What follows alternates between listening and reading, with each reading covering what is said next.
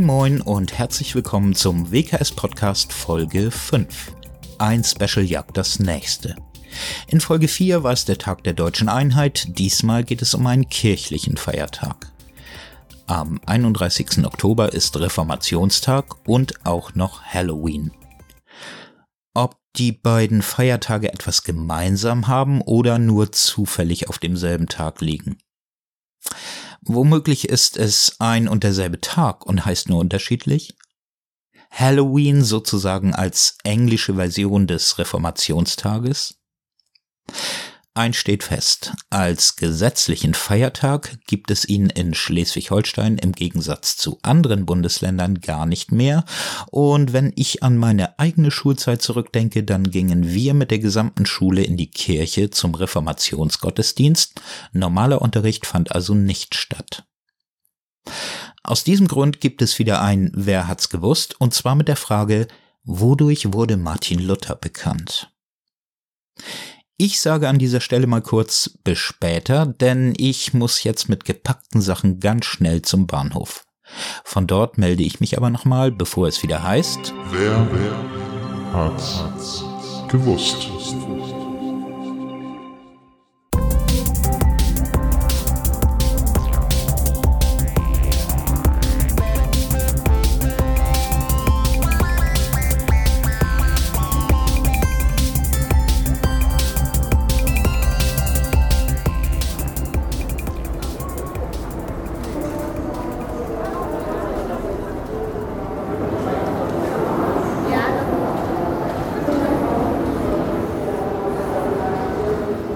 Hallo nochmal hier vom Hamburger Hauptbahnhof. Ich habe mir gerade meine Fahrkarte besorgt und werde mich jetzt in Richtung meines Zuges begeben, der mich gleich und hoffentlich ohne irgendwelche Verspätungen nach Wittenberg bringt. Mein kleiner, ganz persönlicher Bildungsurlaub. Wir hören uns in Wittenberg wieder und dank der Technik schon nach der kurzen Musik. Bis gleich.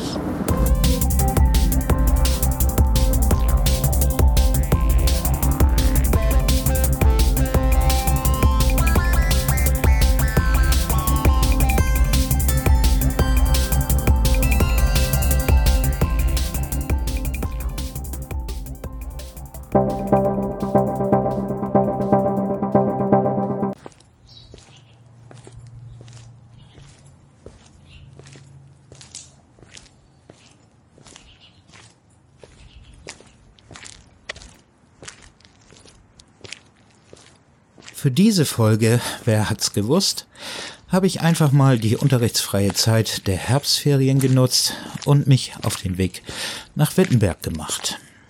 Nicht zu Fuß oder mit Pferd und Wagen wie im 16. Jahrhundert zu Martin Luthers Zeiten, sondern ganz komfortabel mit der Bahn.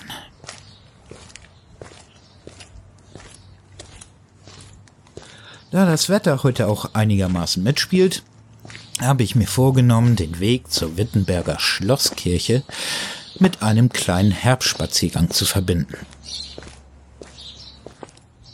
Und das soll auch das Thema der neuen Folge Wer hat's gewusst sein? Nein, nicht der Herbstspaziergang. Es geht um Martin Luther, den Reformationstag, Katholiken und Protestanten, aber ich will nicht vorher schon zu viel verraten. Auf alle Fälle bin ich auf dem richtigen Weg. Den Kirchenglocken sei Dank. Immer dem Geläut nach.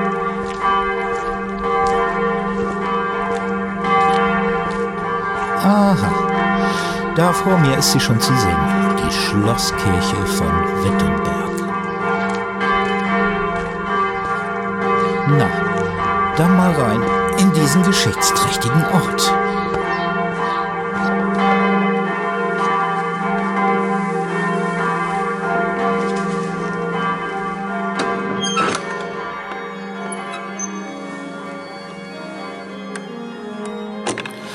Wow, wie bestellt, spielt sogar jemand Orgel. Übrigens eine Oldie von Martin Luther. Ein feste Burg ist unser Gott. Wird heute immer noch gesungen, da kann sich so manch aktueller Song mal eine Scheibe von abschneiden.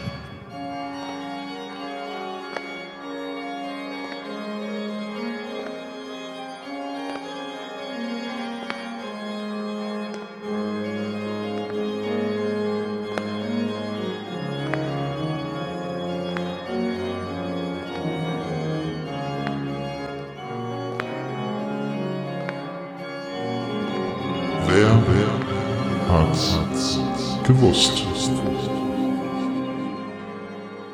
Wodurch wurde Martin Luther bekannt?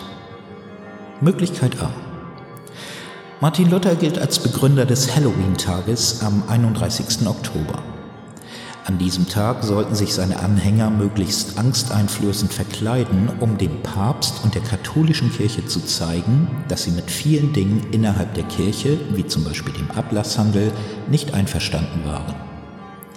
Luther schrieb sogar in 95 sogenannten Thesen, wir würden heute Sätze sagen, auf, was ihm an der katholischen Kirche nicht gefiel. Der Papst ließ sich davon nicht beeindrucken, so dass Luther diesen Tag Zeit seines Lebens jedes Jahr wiederholte und mit jedem Mal wurde die Zahl seiner Anhänger größer. Letztendlich hat sich dieser Halloween-Tag bis in die heutige Zeit jedes Jahr wiederholt und führte schließlich dazu, dass es in der christlichen Kirche die katholischen Christen und die evangelischen Christen oder auch Protestanten gibt. Möglichkeit B. Martin Luther wurde durch die Erfindung des Buchdrucks weltbekannt. Da er als Mönch, der im 16. Jahrhundert lebte, viel Zeit damit verbrachte, wie viele andere Mönche auch, Bücher zu vervielfältigen, indem er sie abschrieb, kam er eines Tages, genauer im Oktober 1512, zusammen mit seinem Freund Johannes Gutenberg auf die Idee, eine Maschine zu entwickeln, mit der es möglich war, aus einzelnen Metallbuchstaben Wörter und Sätze und schließlich ganze Texte zu setzen, die man dann auf Papier drucken konnte, was natürlich viel schneller ging als das Schreiben mit der Hand. Durch die gewonnene Zeit war Martin Luther in der Lage, viel mehr Zeit mit dem Schreiben eigener Bücher und Schriften zu verbringen, wie etwa den berühmten 95 Thesen. Und Möglichkeit C. Martin Luther wurde als Begründer der evangelisch-christlichen Kirche bekannt. Zu seiner Zeit gab es nur die katholisch-christliche Kirche. Er war als Mönch mit vielen Dingen in der katholischen Kirche nicht einverstanden und kritisierte auch den Papst. Unter anderem gefiel Martin Luther der Ablasshandel nicht, der den Gläubigen weismachen wollte, dass sie für ihre begangenen Sünden nach dem Tod in die Hölle kommen würden, wenn sie sich nicht von ihren Sünden freikauften. Für Martin Luther war Gott ein gnädiger und barmherziger Gott und nicht ein strafender Gott mit seinen 95 Thesen, die er am 31. Oktober 1517 an die Tür der Wittenberger Schlosskirche hängte, leitete er die Spaltung der christlichen Kirche in Katholiken und Protestanten ein, die bis heute besteht. Hier stehe ich. Gott helfe dir. Amen. Tja, mit diesen Worten hat sich der gute Luther verewigt und sich auch ausgeliefert gegenüber dem deutschen Kaiser.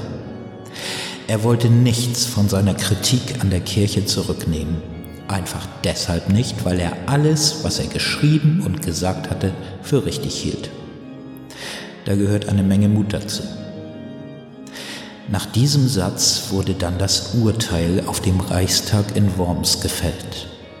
Luther wurde für vogelfrei erklärt, was einem Todesurteil gleichkam. Jeder konnte mit ihm machen, was er wollte, ihn sogar töten.